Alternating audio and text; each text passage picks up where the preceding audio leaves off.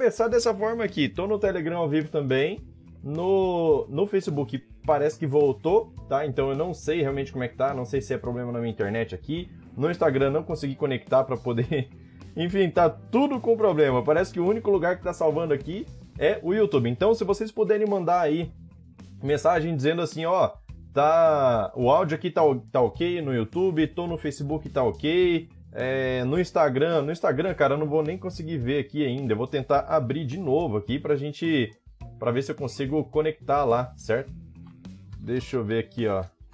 Então, por enquanto, galera, vamos dizendo aí o boa noite, dizer aí de onde vocês estão falando, pra gente poder começar essa live aí. E para não para quem não conhece, a live do improviso é uma live onde a gente tira dúvidas o máximo possível das, das pessoas que estão aqui. Então não tem nada programado, certo? Não tem nada programado aqui. E a ideia é ser tudo no improviso mesmo, certo? A ideia é vocês fazerem as perguntas e a gente eu tentar responder aqui com o máximo de, de precisão possível, beleza? Deixa eu só confirmar aqui, cara. Tô tentando abrir o Instagram. Vamos ver se ele, se ele vai. Ó, parece que agora no Instagram vai dar certo. Deixa eu ver aqui se eu consigo atualizar.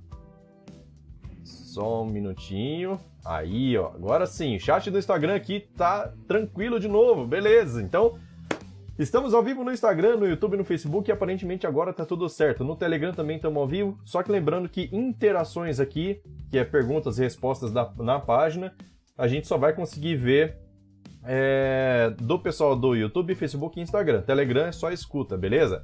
Então, deixa eu dar uma olhada aqui, ó. Vamos ver.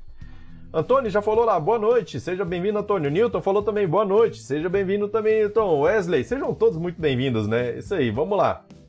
É, Wesley, Wesley Info falou assim, ó, boa noite. Gil Ferreira falou boa noite. Gil Ferreira de São Carlos, São Paulo. Aqui, ok, beleza. Pelo jeito, o Gil tá no YouTube, certo? Então, beleza.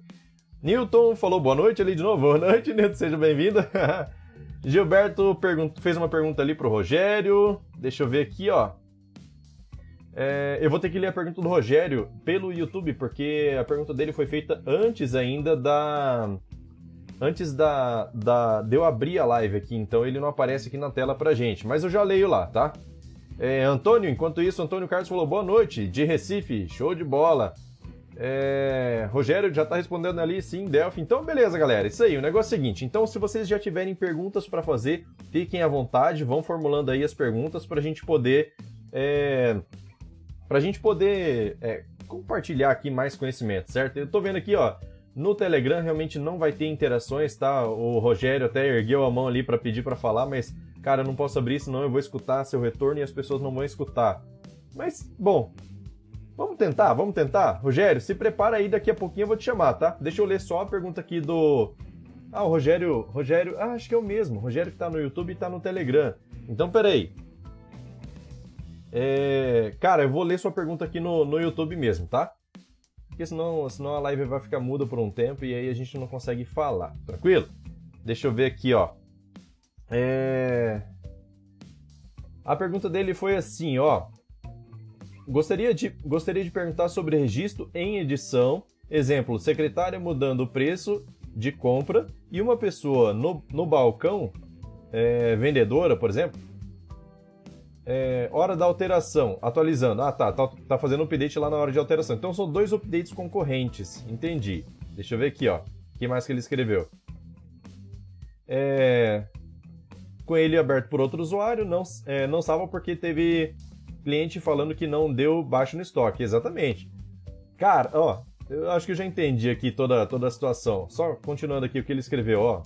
É, arrumado na versão 3.0 Firebird desde 1.5 e com isso pedi é, até, perdi até um cliente, pois não atualiza o estoque. É realmente, cara, olha só. Como que, como que funciona a ideia de transações? É assim, na hora que você abre um registro para atualização, esse registro fica travado para somente esse registro, somente esse essa conexão conseguir alterar esse registro, somente essa transação, na verdade.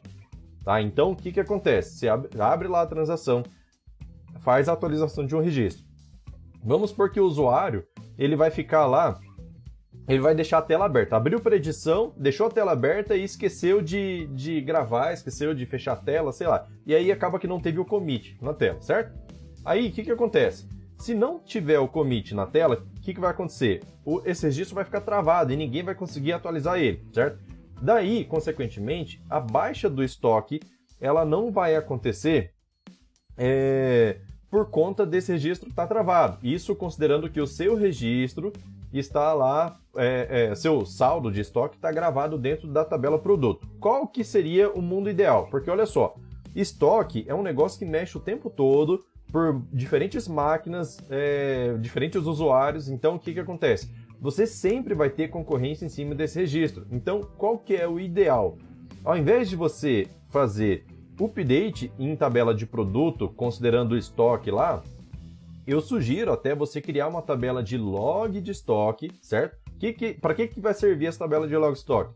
Para você gravar todas as alterações de estoque do seu produto. Grava um rastro lá, um log mesmo, tá?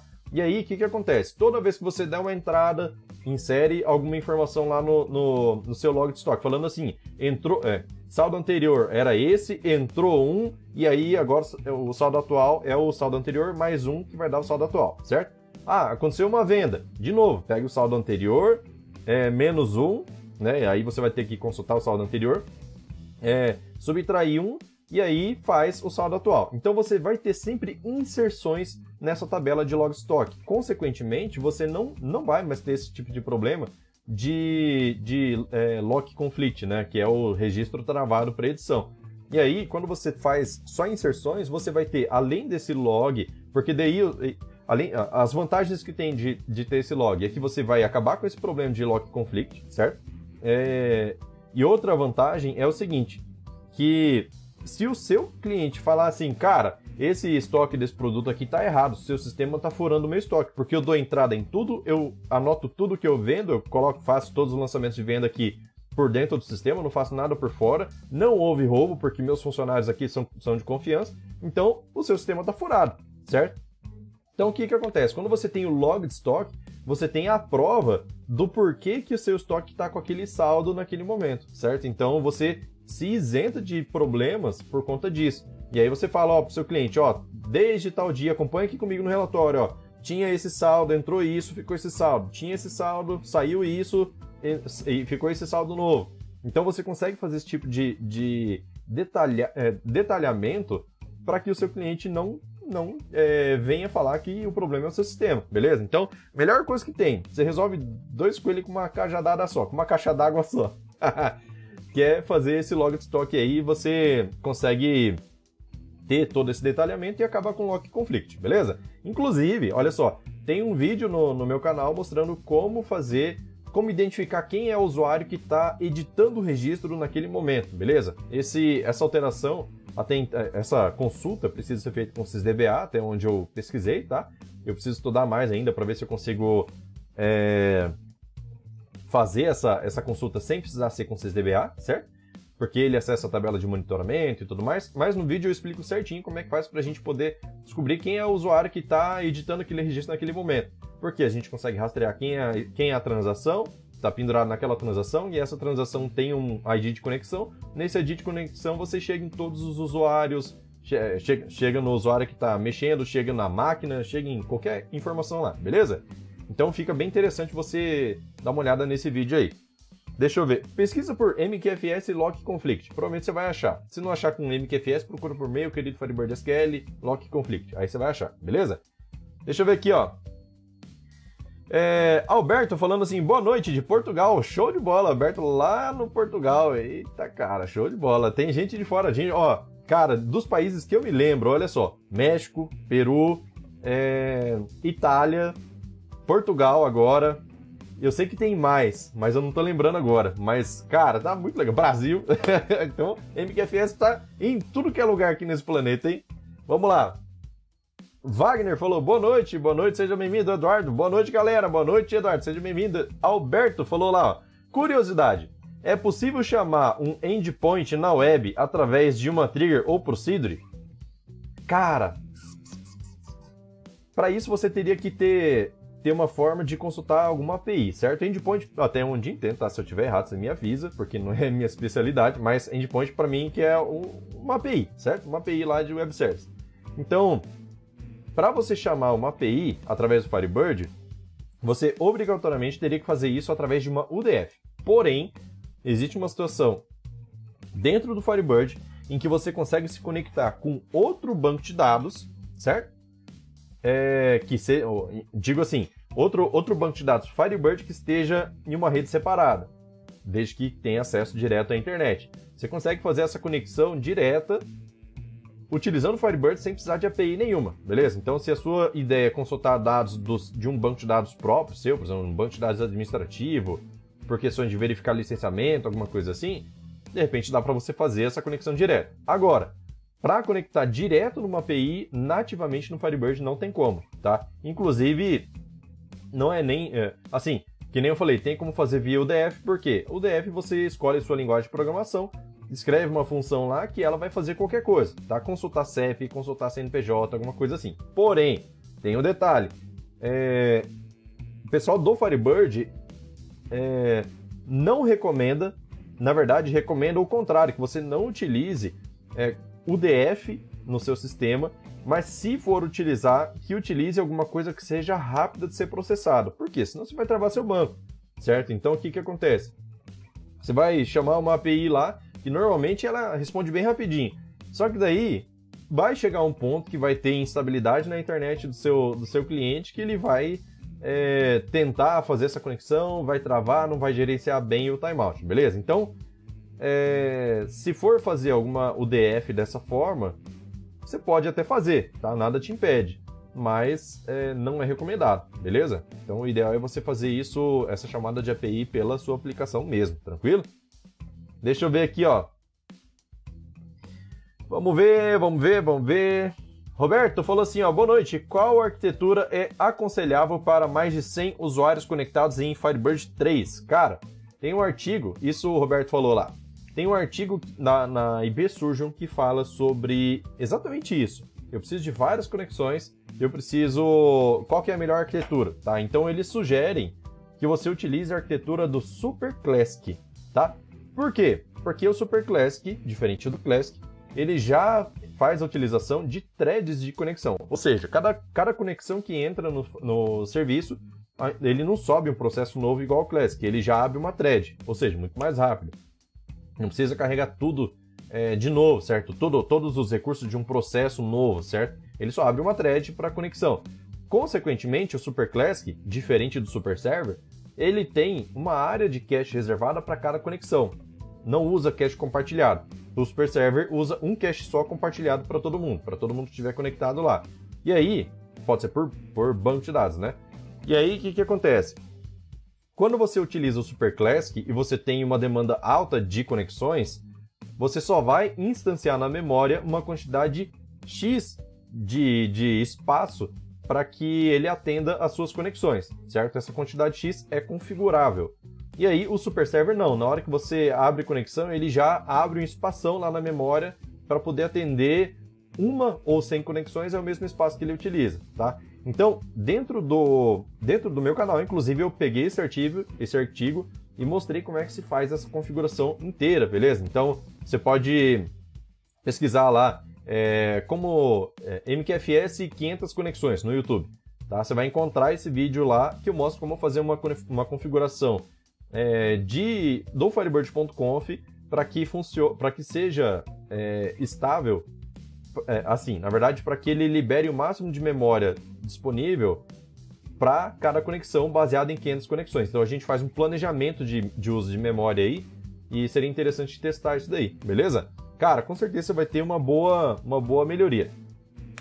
E caso você não queira fazer essa configuração, caso você não queira entender as profundezas dessa, configura dessa configuração, dentro do próprio site da IB tem alguns Firebird.conf pré-configurados, baseado na sua, na sua arquitetura, no seu, na sua quantidade de conexões esperada. Então você pode baixar lá e fazer o teste de Firebird.conf diferente, baseado em quantidade de memória que você tem e tudo mais, tá? Eles têm alguns pré-definidos lá, se eu não me engano, é, 8 GB, 16 GB, não sei se chega a 32 GB, mas de RAM, né?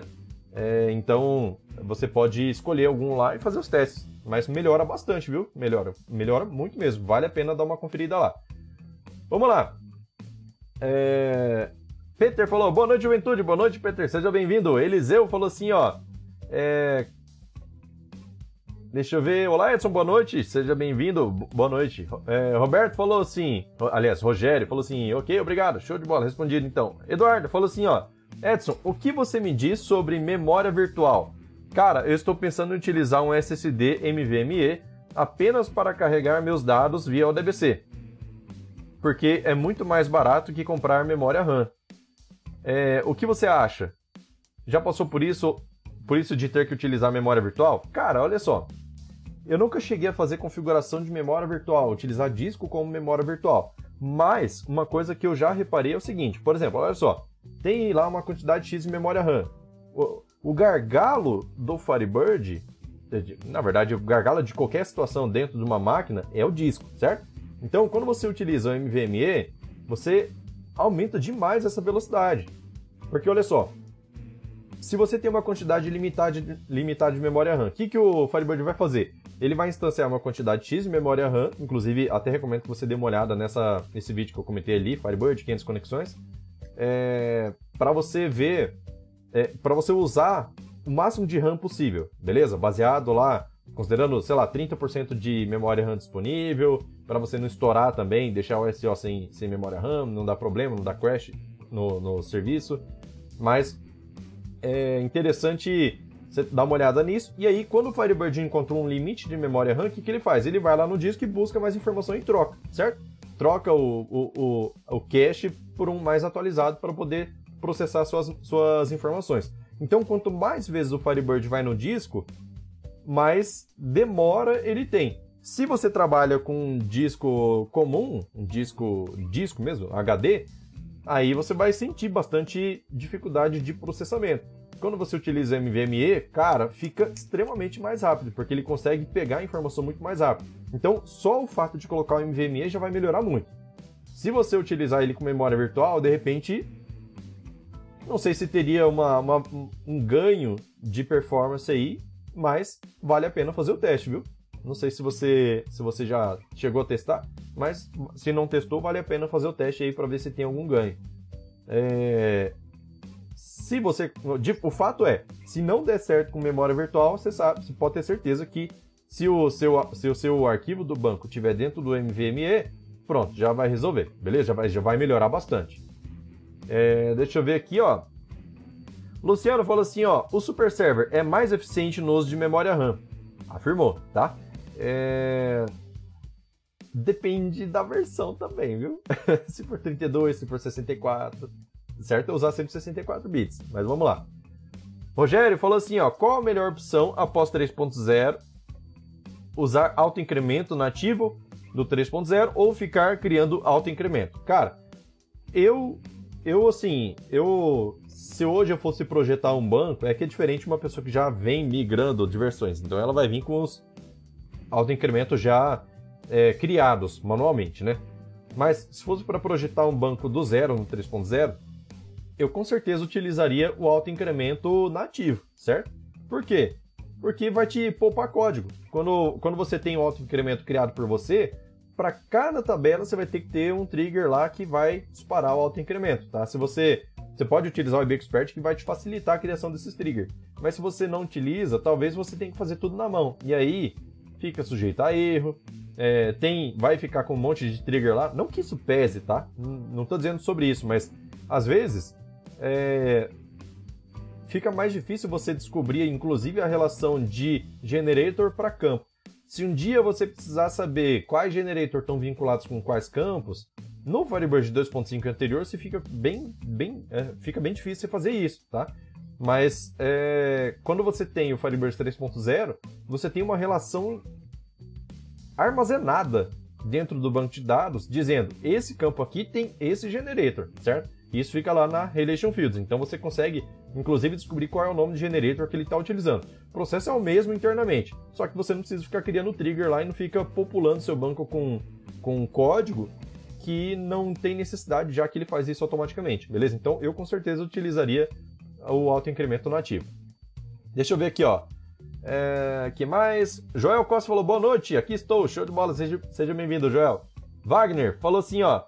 É, estou fazendo backup com as seguintes opções: menos b v g i e restore com as seguintes opções: menos c v e menos r. É, por estar ignorando transações em limbo, corre-se o risco de perder dados na restauração.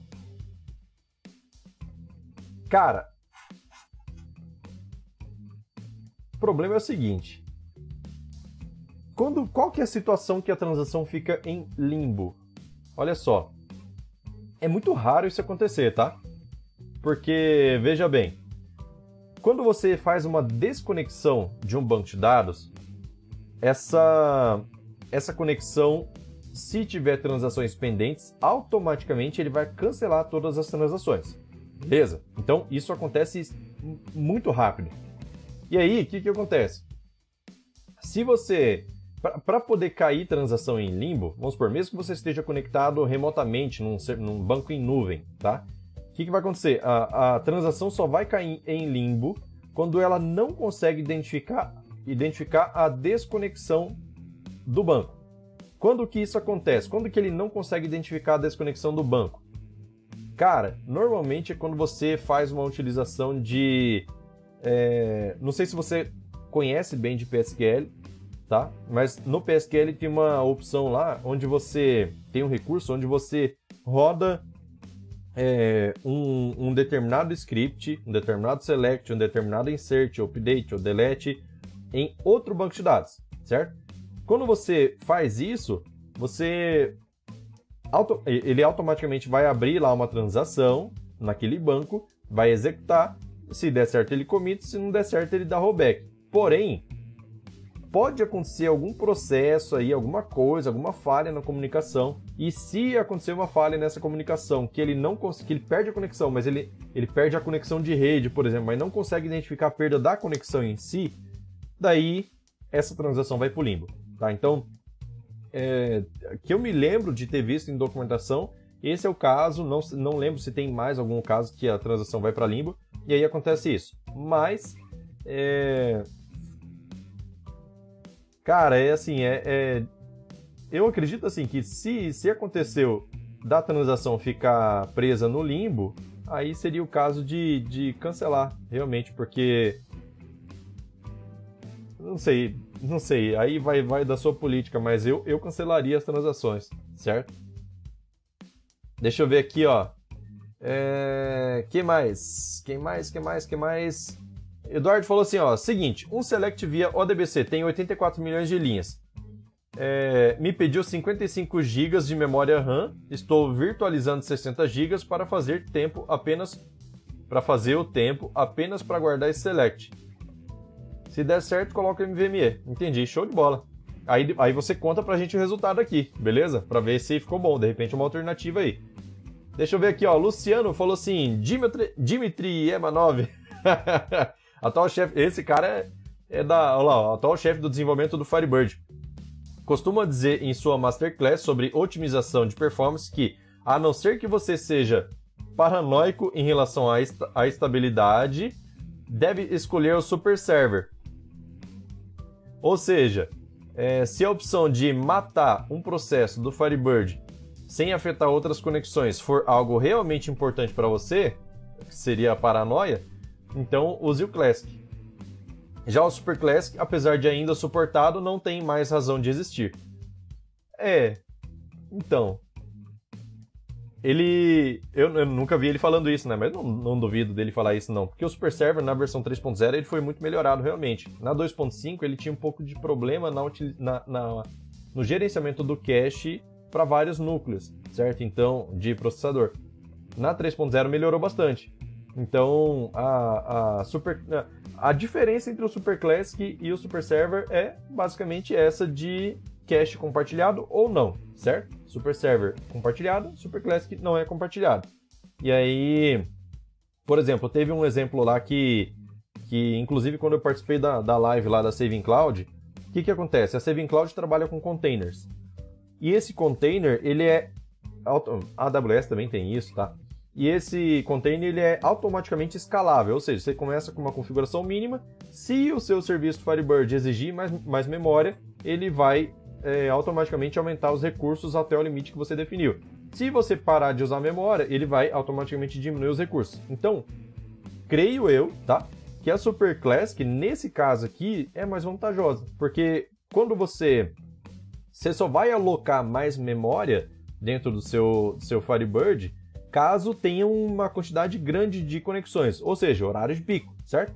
Horário de menor utilização, de repente, ah, fica, fica gente lá dando manutenção à noite no sistema, ou de repente é, até nem fica dando manutenção, mas, por exemplo, tem uma turma reduzida em, em horário de plantão, que seria domingo, por exemplo. Então, a quantidade de memória RAM necessária para rodar é, essas, esses poucos usuários seria menor. Então, se é menor, automaticamente o container vai diminuir a quantidade de recursos dele, certo? Consequentemente, diminui o seu custo com a plataforma, certo? Sua, sua, sua, seu valor né, da plataforma lá, gasto. E já no Super Server, creio eu que, dependendo da configuração que você utiliza, você vai acabar alocando muita memória, mesmo que tenha poucas conexões. Então, posso estar errado, eu tenho que fazer, eu tenho que fazer mais testes aí, mas é interessante entrar nesses detalhes aí para a gente testar, né? Ver a necessidade realmente de utilizar o Super Server ou o Super Classic. Beleza? Vamos lá. É, falou assim: boa noite, boa noite, Joacim, seja bem-vindo. Antônio falou: Edson, para cada. Deixa eu ver aqui, ó. É, para cada nota emitida, eu, quando o XML com o protocolo de autorização no banco é uma boa prática? Pode ser feito dessa forma? Ah, deixa eu ver. Acho que eu li errado aqui, ó. Peraí. Para cada nota emitida. acho que ele escreveu errado. Eu, quando o XML com o protocolo de autorização, deve ser eu guardo, né? Eu guardo XML com o protocolo de autorização no banco de dados. É, é uma boa prática? Pode ser feito dessa forma? Ou enche o banco desnecessariamente. Cara, teve uma, uma informação bem legal, eu não lembro quem foi que me passou, mas uma informação bem legal que me passaram que é o seguinte, olha só. É, cara, eu prefiro muito mais guardar XML dentro do campo blob normal, beleza? Você guarda lá até porque fica mais seguro, fica mais rápido de, de ser acessado do que no disco, certo? Do que deixar separado no disco. Se acontecer de alguém acessar o seu servidor, que não deve acontecer, mas se acontecer de alguém acessar, de repente deletar os arquivos XML, você perde tudo no banco de dados isso só vai acontecer com quem tiver a senha. E uma coisa que me passaram, inclusive foi em, depois de uma outra live, me passaram o seguinte, cara, é, tem como você fazer, via aplicação daí, né? Fazer a compactação do XML antes de gravar no campo blob. E isso dá muito certo, porque a compactação de arquivo texto, compactação de texto, sempre dá um resultado muito bom, porque ele diminui bastante o arquivo. Então, um exemplo que ele me passou lá foi o seguinte: no arquivo de 100k baixou para 10k. E aí você compacta ele para gravar no campo blob, isso diminui drasticamente o, o tamanho do, do tamanho necessário para poder armazenar no blob. E aí na hora que você é, jogar para fora, é, você já descompacta. Ó, oh, o Wesley Info já falou assim, ó, fui eu, te, envi te enviei o vídeo, show de bola. Então, é, foi. É que eu não lembrava realmente, cara, desculpa, mas é que é muito, muito comentário todo dia, né? Mas é isso aí, então dá para fazer dessa forma aí, cara, que fica show de bola. Daí o Wesley já falou assim, ó, uma dúvida, no caso de eu mudar meu Firebird para o 3.0, porém no cliente deixar 2.5, lembrando que ainda não vou usar os recursos que só existem no Firebird 3.0. No caso seria assim, desenvolva no 3.0 e os, e os clientes atuais que estão na versão 2.5, eu teria problemas? Cara, o problema é assim, se você for é, pegar um banco de dados que foi criado na 2.0 é, e jogar para um cliente que está rodando Firebird 2.5, aí você vai ter problema que ele não vai conseguir acessar. Vai dar a diferença da versão ODS. Mas, se a sua aplicação é, se o seu cliente está na 2.5, você já está executando queries lá na, na 3.0, por exemplo, só que não usa recursos novos, não tem problema nenhum, tá? No seu cliente, você vai jogar o seu exe lá, ele vai funcionar tanto na 3.0 quanto na 2.5, só precisa ter a FB Client correta, beleza? Então lá no seu cliente você tem a FB Client certinha lá, e aí no seu, na sua máquina de desenvolvimento você tem a FB Client da 3.0. Então você, quando você estiver preparado, você pode até é, você já vai começando a utilizar esses recursos aí mais novos da 3.0, né? e aí vai migrando aos poucos aí seus clientes, beleza? Deixa eu ver aqui, ó. que mais? Josi falou assim, ó. Tinha instalado o Firebird 2.5, formatei o computador e apresentou esse erro. Um suporte de. Um suporte de. On disk structure for file C, banco tal. Found 11.0, suporte 12.2. É, cara, isso é versão de banco incompatível com versão do serviço do Firebird que você está rodando, tá? Se ele encontrou a 11.0, a 11.0, se eu não me engano, cara, é um banco de dados na versão 11, acho que é a eu acho que é 2.5. 2.5 ou 2.1, uma coisa assim. Não sei se é 11.2 muda alguma coisa, mas assim, é, é, é, assim, é por aí, tá? Então você tem uma versão do banco mais é, inferior e a versão, a versão suportada é 12.2. Essa 12.2 já é do Firebird 3.0. Então provavelmente você instalou o serviço do Firebird 3.0. Desinstala, instala do 2.5 e pronto, acabou. Já vai resolver. Ou migra seu banco de dados para 3.0. Tem vídeo no canal também ensinando como fazer, beleza?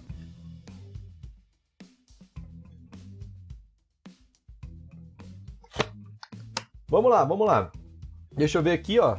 No Instagram, Lorival falou assim, ó, faça, faça essa compactação para gravar PDF. Show de bola, bem legal. E é super rápido, porque você faz a cada necessidade, cara, você vai perder uma fração de segundos aí para poder fazer essa, essa compactação. E, e pronto, certo? Wesley falou assim, ó, existe alguma API REST do Firebird 2.5 ou 3.0? Não, tá? Essa, esse tipo de API, assim, para consulta a outros serviços não existe no Firebird nativamente, tá? Você pode construir isso até a, em, UDF. Mas é, não é recomendado, tá? Não é recomendado. Por conta de poder ter lentidão. O que existe no Firebird, desde a 2.5, é você, é você ter a possibilidade de se conectar diretamente de um, de um banco para outro banco, dois Firebird, é, sem precisar de API intermediária, certo? Você consegue fazer esse tipo de conexão aí sem problema nenhum. Isso utilizando o PSQL, né? Deixa eu ver aqui, ó. Luiz falou assim, ó. o Antônio falou assim, exato, a 11 é do 2.5. Beleza, então é só isso. Só remover o serviço da, da 3.0 e instalar do 2.5. E aí, boa, já vai funcionar. Luiz Cláudio falou assim, ó. Fala galera. Opa, seja bem-vindo, Luiz. Cara, não temos mais perguntas aqui.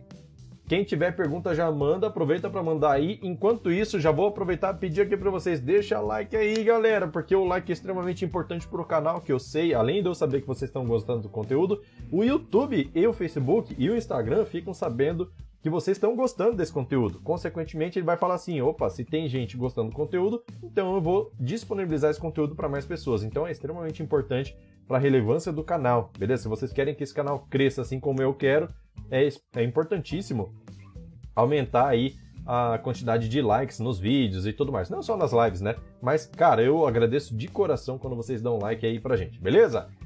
Vamos lá! Roberto falou assim, ó, na pasta examples dbcrypt existe um arquivo cryptdb.pass. Como usar esse arquivo? Hum, boa pergunta, nunca usei. Esse, esse... Cara, esse vai ser, bom, é, provavelmente vai ter alguma função lá dentro que mostra um exemplo de, é, de criptografia do banco. Eu vou ter que dar uma olhada. Esse eu não conheço mesmo, não cheguei a ver esse arquivo, nunca nem abri ele, tá? Então, não vou ficar devendo essa resposta aí. Mas se alguém souber aí e quiser compartilhar, fica à vontade, beleza? Luiz Cláudio falou assim: talvez, ó, só complementando, talvez seja utilizando algum tipo de criptografia do do da IB Surgeon, só que daí o plugin é pago, então não sei, não sei, não sei. Teria que ver. Beleza? Luiz Cláudio falou assim: ó, boa noite. Tem uma pergunta. Qual a melhor forma de guardar XML no banco? Tem algum exemplo? Cara, não tem um exemplo aqui, mas melhor forma. Campo blob tipo texto. E aí o Wesley, ali o Wesley da Wesley Info, né? Já falou o seguinte, cara, que como que ele faz lá? Para poder não ficar aumentando, enchendo demais o banco de dados dele, ele compacta pega uma DLL lá e compacta o, o, o, arquivo XML antes de gravar dentro do campo blob toda vez que o usuário solicita a exibição ou, o download do XML, daí ele faz a descompactação do conteúdo do campo blob e grava em arquivo. Então pronto, já é, assim, o, a quantidade de tempo necessária é mínima, mas é, resolve, tá? Você consegue gravar, inclusive economizando espaço, já que a compactação de texto é bem, bem eficiente. Beleza? Joel fala assim, ó. Eu já tive essa mensagem certa vez, troquei o FB Client deu certo. É, tem isso também. Precisa conferir se a FB Client que você está utilizando é a correta. Mas como você formatou o, o como o Antônio, né, formatou a máquina, é provável que ele só instalou a versão do Firebird errada, beleza? É, Wesley Info fala assim: o tráfego de rede melhora muito, ó. Melhorou muito. Show de bola. Mais uma informação aí. Quando você faz a compactação do, do campo blob, é, ele vai trazer muito mais rápido aí o, as informações, já que ele tem que trafegar menos, menos coisas, né? É... Luiz falou assim, ó, caramba Wesley, não sei gravar sem compactar. é isso aí, cara, isso aí. Então, por isso que é bom ter essas lives aí. A gente compartilha conhecimento pra caramba, ó. Até é, coisa que eu não sabia aqui, pessoal, o Wesley já falou pra mim, já já já estamos compartilhando aí, a galera já fica sabendo também, beleza? Deixa eu ver aqui, ó. Genilson falou lá no Instagram. Tem algum plugin que você acha interessante é, a gente também utilizar? Plugin do Firebird? Exemplo, aqueles plugins da IB Surgeon, cara, Olha, eu não, não cheguei a testar nenhum plugin da IB Surgeon, na verdade eu não sei quantos tem. Eu sei que eles têm plugin de criptografia, mas eu sei que é paulado, viu? eu sei que é bem carinho assim o, o, plugin de criptografia dele. Eu sei que tem gente aqui no canal que, que comprou, tá? Que tava tendo inclusive dificuldades, mas infelizmente eu não pude ajudar porque eu não, nunca utilizei, né? Esse plugin para poder dizer alguma coisa. Mas é isso, tá? Por enquanto, sem, sem mais perguntas, quem tiver pergunta, manda aí para a gente poder responder, beleza? Enquanto isso, já deixa eu aproveitar e falar aqui para vocês. Não sei se todos que estão aqui sabem, ah, provavelmente sabem já, mas semana que vem o canal vai fechar, beleza? O canal da MQFS vai fechar temporariamente.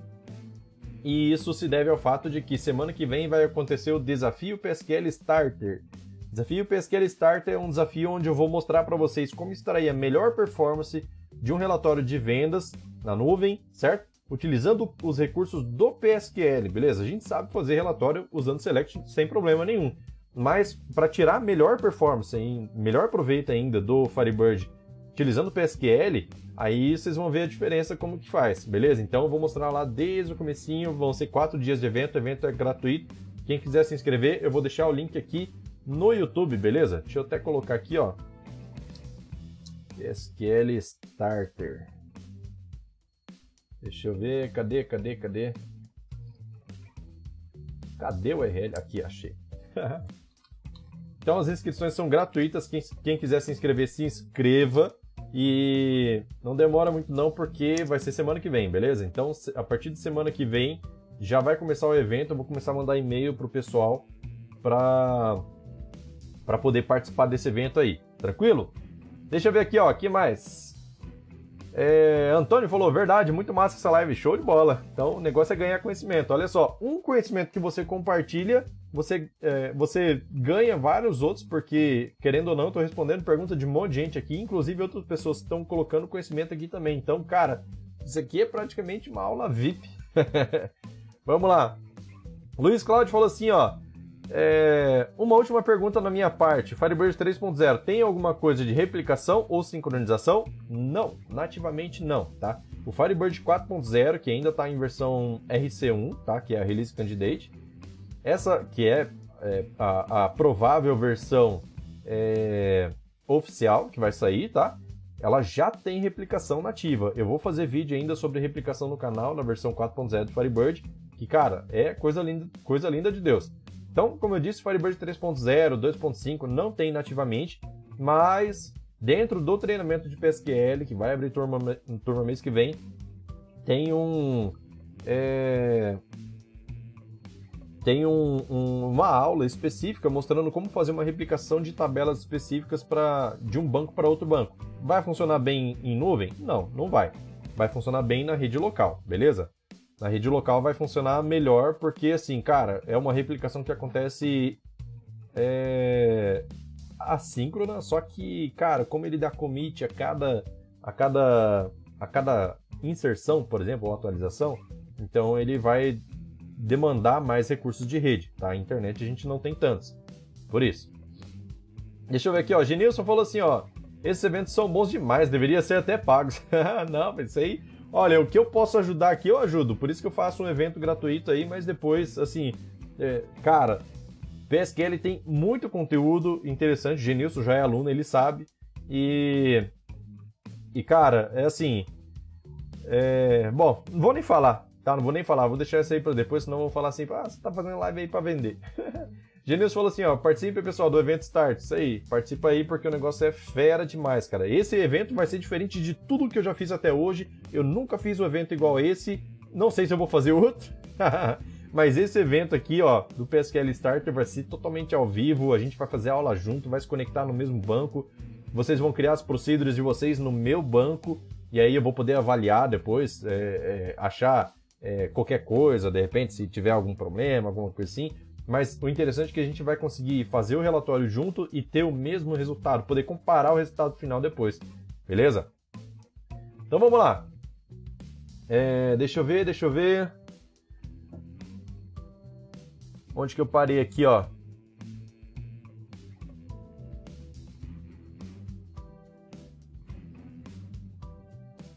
Caramba, tem bastante comentário aqui no YouTube já, hein?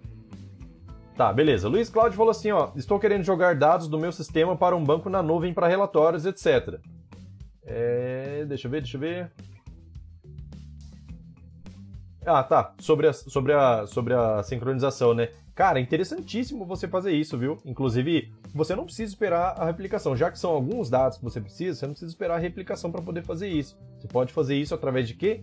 De comando de PSQL, tá? Execute statement é um comando que a gente inclusive vai ver no evento como é que funciona. E ele tem uma particularidade onde a gente consegue se conectar diretamente em outro banco. E aí, por exemplo, o, o que, que seria melhor? Veja bem, Olha que coisa mais louca, bicho. Acabei de pensar. Quando você está no seu banco de dados principal, no seu cliente aqui, você tem um banco em nuvem, lá em cima, lá na nuvem, aí você precisa mandar dados para ele.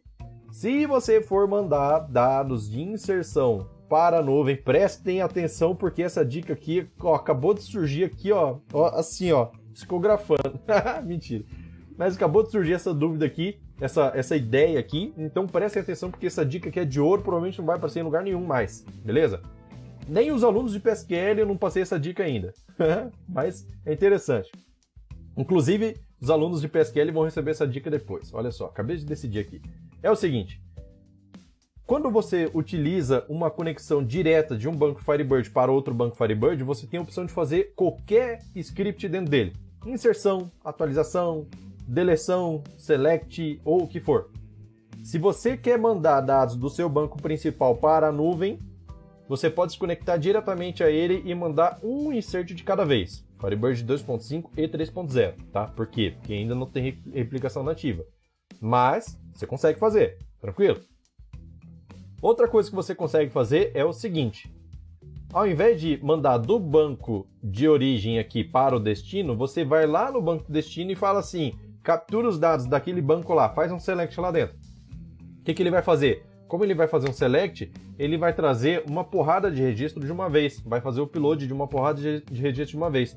Então, na hora que você estiver rodando esse, esse, esse statement, você dá, você vai ter o select lá e para cada select você dá um insert dentro da sua tabela de destino, certo? Só que a diferença de você buscar do destino é, de executar esse comando lá no destino é que ao invés de você dar um insert e dar commit um por vez, você dá um select, traz tudo e aí faz as inserções dentro do seu banco. Vai ser extremamente mais rápido. Cara, meu Deus do céu, eu vou parar essa live aqui porque eu vou te contar. Quem tá aqui, tá aqui, já recebeu.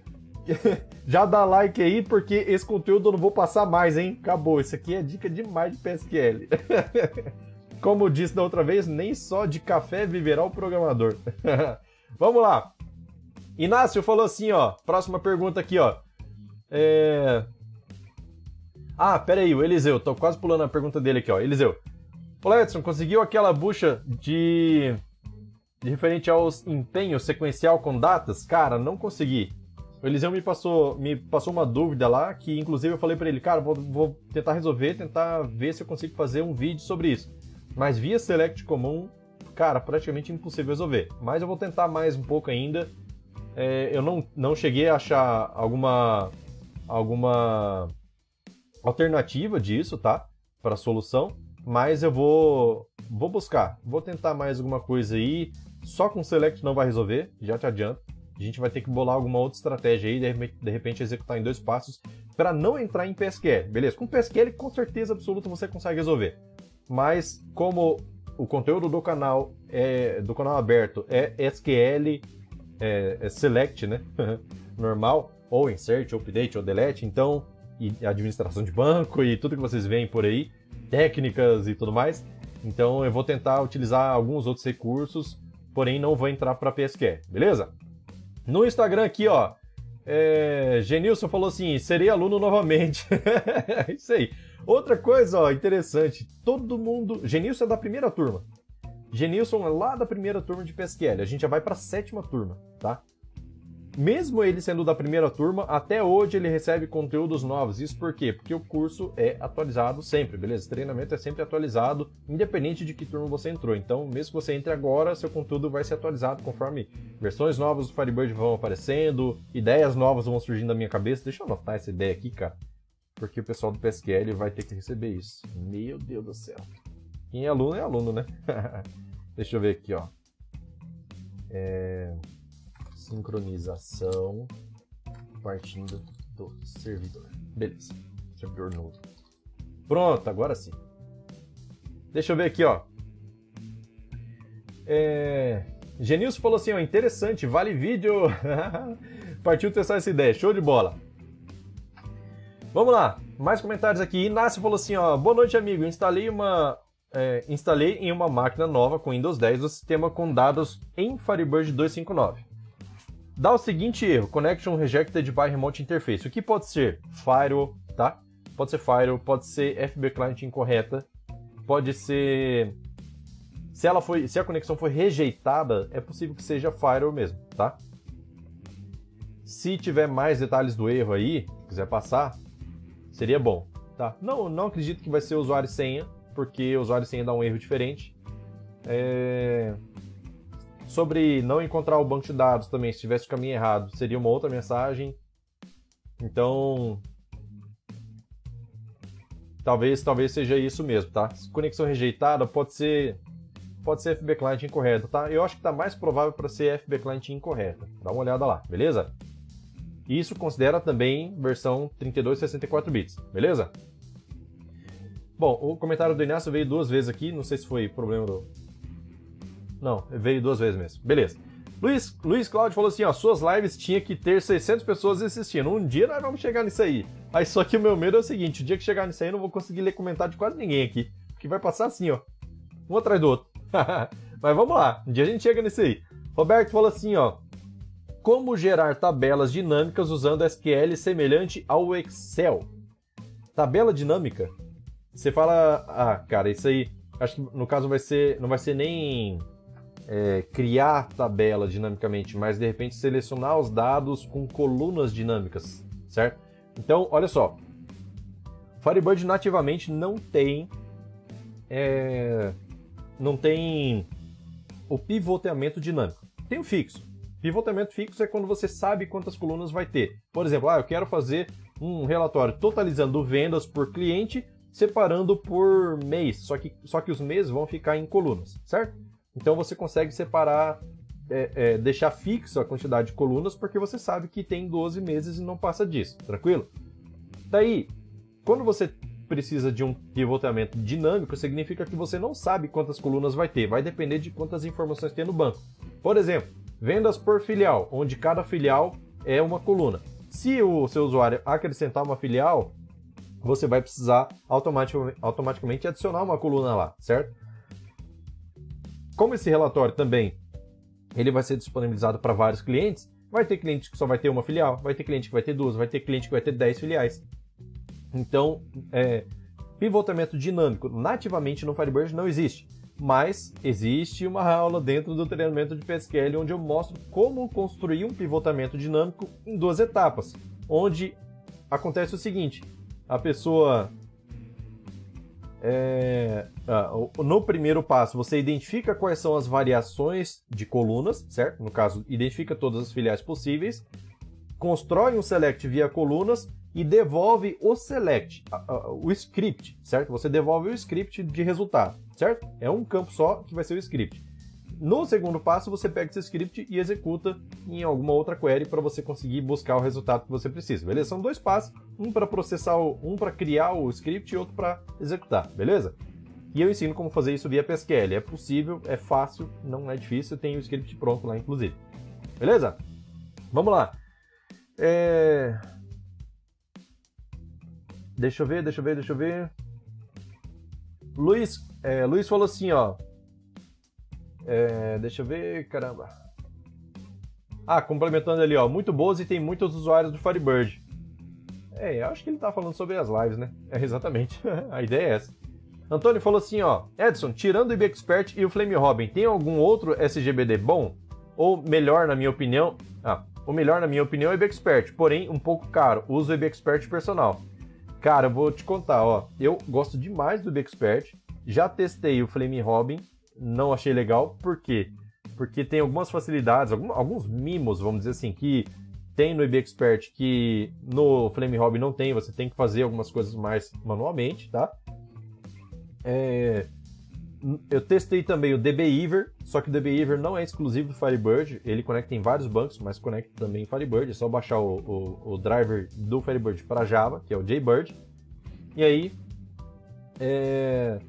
Quando você faz essa conexão, ele também tem vários recursos lá. Mas eu, particularmente, de interface, cara, BXpert realmente não tem. Tanto que eu até comprei licença do BXpert porque, bicho, não, não tem, cara. Não, eu acho que não tem para bater BXpert, sinceramente. Tem outras pessoas já utilizaram. Já teve pergunta dessa dentro do dentro do, do canal, tá lá no, no grupo do Face, perguntando outras alternativas, né? E aí o pessoal falou também sobre outras, outras possibilidades. Se quiserem mandar aí, ó. O Luciano já mandou lá, o Red Expert é bom, tá? Então esse eu não conheço. Mas dos que eu conheço, eu prefiro o Expert. Mas é interessante aí, de repente, testar outros, até que sejam gratuitos, né? A versão personal do Expert é boa também, não tem limitação de tempo, porém tem limitação de recursos, tá? Principalmente o de performance, que é essencial para você poder avaliar a performance das queries. Deixa eu ver aqui, ó. Eliseu falou assim: Olha, Olá, Edson, conseguiu. Ah, essa eu já, já tinha lido, acho que ele mandou de novo para não. porque tava com medo de eu não ver. Mas já vi, cara, vou tentar, vou tentar ainda. Josi falou assim: ó, como importar. Ah, se eu conseguir, vai, vai virar vídeo, beleza? É, Josi falou assim: ó, como importar dados do Excel para uma tabela do banco. O IB Expert tem uma ferramenta pronta para isso, beleza? Que ele importa o Excel sem precisar transformar em CSV. Você pega lá o XLSX, e manda importar para dentro do banco, faz, uma, faz um depara lá, essa coluna vai para esse lado, essa coluna vai para essa aqui, e aí você consegue fazer essa importação sem problemas, beleza? É, em CSV ou TXT tem como fazer com outras possibilidades, vamos dizer assim. Tá? Tem vídeo no meu canal mostrando como importar CSV, como importar arquivo TXT, tá? inclusive transformar um arquivo TXT em tabela é um pouco complicadinho fazer, tá? Não, não acho que é a melhor forma de fazer, mas que tem como tem, tá? Às vezes se é um problema pontual, você consegue resolver é, usando essa técnica aí sem problema nenhum. O AB Expert, inclusive, tem uma, uma, uma, um recurso que se chama Insert Text, que você aponta um arquivo TXT ou CSV, define qual é o delimitador e ele faz importação para uma tabela direto, beleza? Tem vídeo no canal também, bem antigo, inclusive, esse vídeo, mas dá certo, bem legal.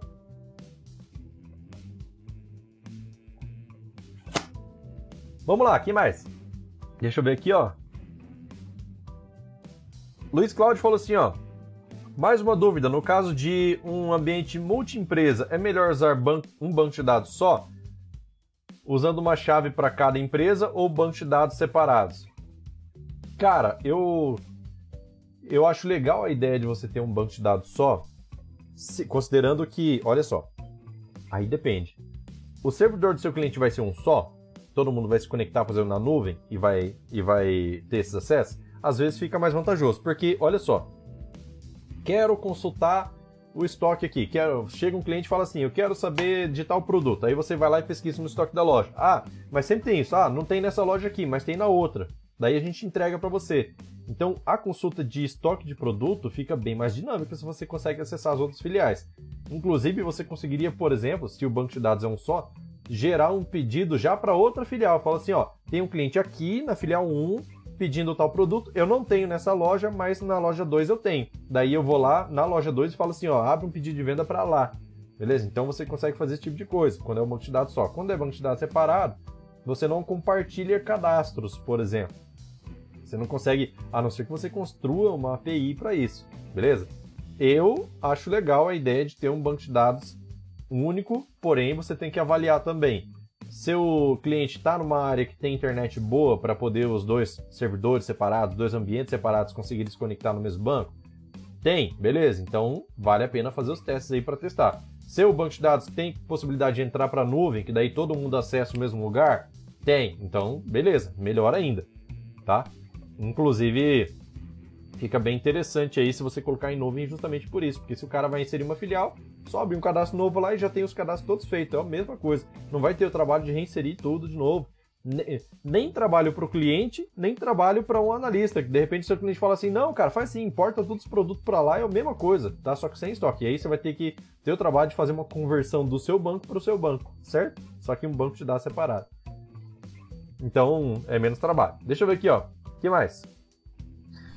É, Hudson falou assim, ó, não sei se já respondeu alguma vez na vida, mas na Saving Cloud, o é, BDS FB3 estão com dois usuários SysDBA simultâneo, com password diferente.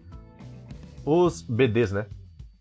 Os BDs foram migrados do 2.1, 2.1 e 2.5. Sabe o motivo disso? Cara, isso aí acontece porque existe, existe uma, uma nova forma de conexão no Firebird 3.0 que é usando SRP, tá? SRP é um é um é um login separa, é, é uma forma, uma, uma forma melhor de se conectar, tá? Tá virando esse padrão. Então no Firebird 3.0 passou a ser padrão SRP, mas ainda tem a forma legada de se conectar. Não sei se vocês sabem, mas inclusive a forma legada, se eu não me engano, ela permite uma senha no máximo de 8 dígitos. Então, é, quando você faz uma migração, geralmente acontece isso. Você tem lá o SysDBA na versão legada e o SysDBA na versão é, SRP. Então, o que, que seria ideal? Para você não ter dois, abre lá pelo GSEC mesmo, ou então pelo Firebird 3.0, agora já tem a possibilidade de fazer um alter user, certo? Deleta, deleta e cria de novo, certo? Experimenta fazer isso, ou coloca um, coloca um mais fácil, inclusive, coloca um security database novo, ele vem um vazio lá, define um sysdba novo, e aí você vai conseguir ter é, ter um usuário só. Tá só por questão de capricho mesmo, né? Para não ter perigo de alguém alterar a senha de outro sysdba, acessa o seu banco e você nem sabe o que está acessando. Beleza? Deixa eu tomar uma água aqui. Deixa eu ver aqui, ó. O Luciano já falou a linha Red Expert é bom. Ah, já tinha lido lá esse comentário. É, Ivanildo falou assim, ó, boa noite, turma. Antônio Carlos SQL Manager Lite. Acho muito bom. é... Ah, tá. Eu confundi tudo. Antônio Carlos é porque ele citou o Antônio lá, né? Então, no chat ele, ele referencia lá, né? Como se estivesse respondendo ele. Mas SQL Manager Lite. Acho muito bom, legal, é bom testar. Antônio Carlos falou assim, ó, verdade, estou me preparando para comprar. Show de bola. Cara, olha só, se você. Não sei. Se você pode esperar. De repente, se você não encontrar uma alternativa pro IB Expert, compensa você esperar pro próximo FDD, certo? Firebird Developers Day, que é onde existe sempre promoção, boas promoções pro valor do IB Expert, tá? Então, se o dólar não subir muito aí, aí você consegue, consegue um desconto melhor do que, do que o preço de hoje, né? Um preço melhor do que o preço de hoje. Elton falou assim, ó, primeiramente parabéns pelos seus conteúdos, valeu, muito obrigado. Seu conhecimento vem, basic, é, vem basicamente de ler a documentação oficial do FB e aí mão na massa? Cara, para conhecer conteúdos novos, sim. É, documentação, documentação, documentação. Às vezes, se eu não consigo entender a documentação, procuro em fórum. Se eu não consigo entender fórum, aí eu fico batendo cabeça aqui, tentando, tentando fazer. Mas assim, é, cara, junta um pouco de tudo, né? Eu já tive experiência com, com um sistema de automação comercial que utilizava Firebird.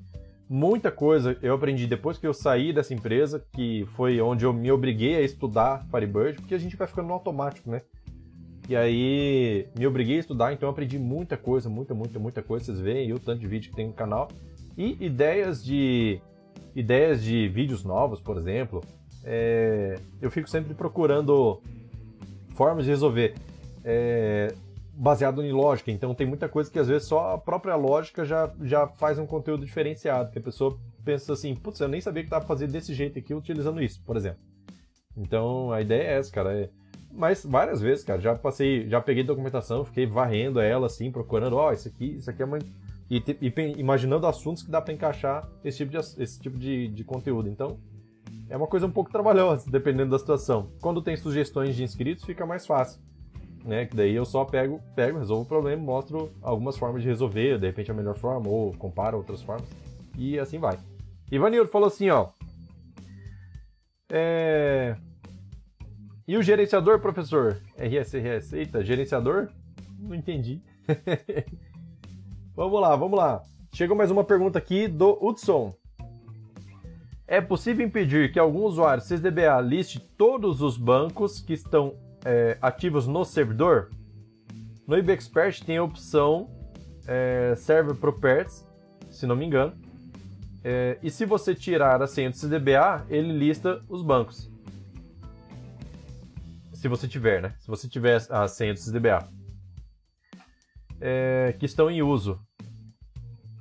Com o caminho completo do banco. Cara, não tem jeito. O SysDBA ele é o usuário master, master, master de, de todo o Firebird. Não importa quantos bancos você tenha, o, SysDBA vai conseguir acessar tudo de todo mundo, beleza? Desde que esteja rodando sob o mesmo serviço. Então, assim, é... o ideal mesmo, inclusive a própria documentação fala, cara, altera a senha do SysDBA para uma senha difícil e não, não utilize o SysDBA, porque o SysDBA é um usuário que vai acessar todo mundo. Utiliza é cria um usuário seu, um usuário para sua aplicação e utiliza ele, beleza? Dá acesso a tudo que você precisa dar acesso lá no seu no seu no seu banco, né? E utiliza ele, bem melhor, tá? Fica mais seguro do que você ficar utilizando o CDBA. Porque, por exemplo, ah, vamos supor, se você chumba a senha do CDBA dentro do EXE, alguém pode fazer engenharia reversa e descobrir a senha.